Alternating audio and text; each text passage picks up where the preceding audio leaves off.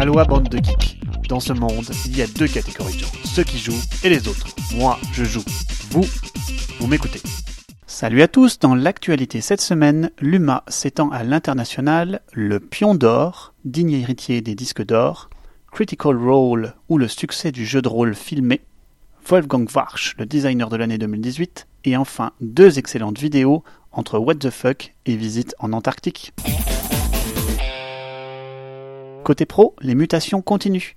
L'UMA, historiquement partie d'une des plus grosses boutiques québécoises à Montréal, s'est émancipée il y a quelque temps pour devenir Distribution Luma, un groupe qui distribue des titres francophones au Québec. Luma Games a vu le jour il y a quelque temps pour distribuer cette fois-ci du contenu anglophone au Canada entier. Et assez logiquement, une nouvelle branche Luma Import vient de se créer pour viser le marché américain des titres anglophones distribués actuellement par Luma au Canada qui ne sont pas distribués évidemment encore aux US. Voilà une petite histoire de cette entreprise qui vient de recruter comme CEO Jules Vautour, anciennement directeur des ventes et COO chez Simon. Pas n'importe qui. Belle saga pour ce petit distributeur québécois qui continue sa croissance. Chez Asmodée, le dernier épisode en date est une conséquence du rachat de Heidelberger Spielverlag par Asmodée l'année dernière. En effet, sa branche jeux familiaux, Heidelbar, va finalement s'éloigner du géant Asmodée pour continuer son aventure de façon indépendante. Elle restera distribuée par Asmodée.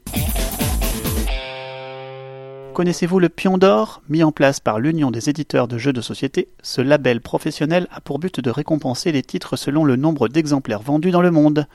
Ni plus ni moins que la version jeu de société des disques d'or. Attention, seuls les titres qui demandent et payent pour être recensés se verront attribuer ce titre. Ainsi, actuellement, les trois jeux homologués à plus de 3 millions d'exemplaires sont le 6 qui prend, Dixit, toutes versions confondues, et la gamme Time's Up. À 2 millions, ce sont les défis nature, et 1 million, Seven Wonders, Quarto et Corridor. Une initiative louable pour aligner le jeu de société sur les autres biens culturels. Le projet participatif du moment, c'est bien celui de Critical Role, la chaîne Twitch montée en 2015 qui présente des sessions de jeux de rôle dans un univers maison avec un groupe de voix d'acteurs.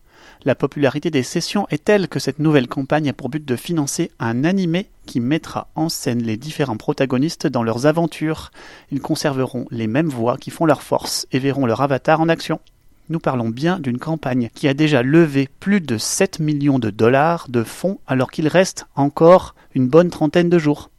Ce mode de consommation qui a été popularisé par la chaîne YouTube Geek Sundry avec Will Wheaton et Felicia Day comme porte-étendard est un beau moyen de montrer le jeu de rôle au grand jour sous ses meilleurs atours. C'est un peu la version de Donjon Nullbug poussée à l'extrême. À quand d'aussi talentueux acteurs pour du contenu francophone? Le designer de l'année 2018 est sans conteste Wolfgang Warsch. Il a apporté avec The Mind un vent de fraîcheur, sans oublier les charlatans de Belcastel, le Spiel Gamer, qui ramène le stop ou encore au devant de la scène pour un excellent jeu dont une extension est d'ores et déjà dans les tuyaux. Fuji a aussi fait bonne impression lors du salon des scènes 2018. Vous avez adoré Chronicle of Crime? Vous avez de l'inspiration pour de nouvelles aventures, Lucky Duck Games a pensé à vous. L'éditeur vient de mettre à disposition un logiciel vous permettant de développer vos propres aventures. Ce genre d'initiative est particulièrement bienvenu et je l'espère contribuera au succès à long terme du jeu. Côté sortie, notez les futures extensions pour des titres phares chez Yellow. Bunny Kingdom tout d'abord, le jeu de draft et de coordonnées de Richard Garfield revient avec un cinquième joueur, un nouveau plateau et de nouvelles ressources. Bref, du contenu pour enrichir encore et encore le jeu, prévu pour cette année autour d'une vingtaine d'euros. Ensuite, c'est le magnifique Kanagawa qui va s'étendre avec l'arrivée de Yokai, ces fantômes de vos aquarelles qui permettront de récupérer des objectifs en jeu. Insolite maintenant, Prêt à jouer à Santorini en faisant des abdos? Ne ratez pas cette terrible vidéo du collectif Actulol qui vulgarise le jeu de société dans cette chanson particulièrement bien réalisée, avec en guest star la youtubeuse Becca Scott, souvent sur Geek and Sundry, et le youtuber Rodney Smith, maintenant chez BGG.